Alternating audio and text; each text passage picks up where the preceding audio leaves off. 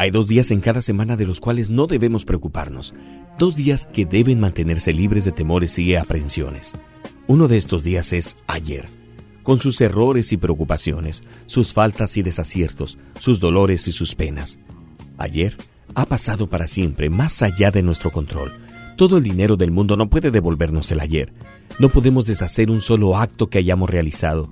No podemos borrar una simple palabra que hayamos dicho. Ayer se fue. El otro día del cual no debemos preocuparnos es mañana, con sus posibles adversarios, sus preocupaciones, su prolongado y pobre rendimiento. Mañana está también más allá de nuestro control inmediato. El sol de mañana saldrá, ya sea con esplendor o detrás de una masa de nubes, pero saldrá. Hasta que lo haga, no tendremos seguridad en mañana, porque no ha nacido. Esto nos deja ya un solo día. Hoy. Cualquier persona puede pelear la batalla de un solo día la batalla del hoy.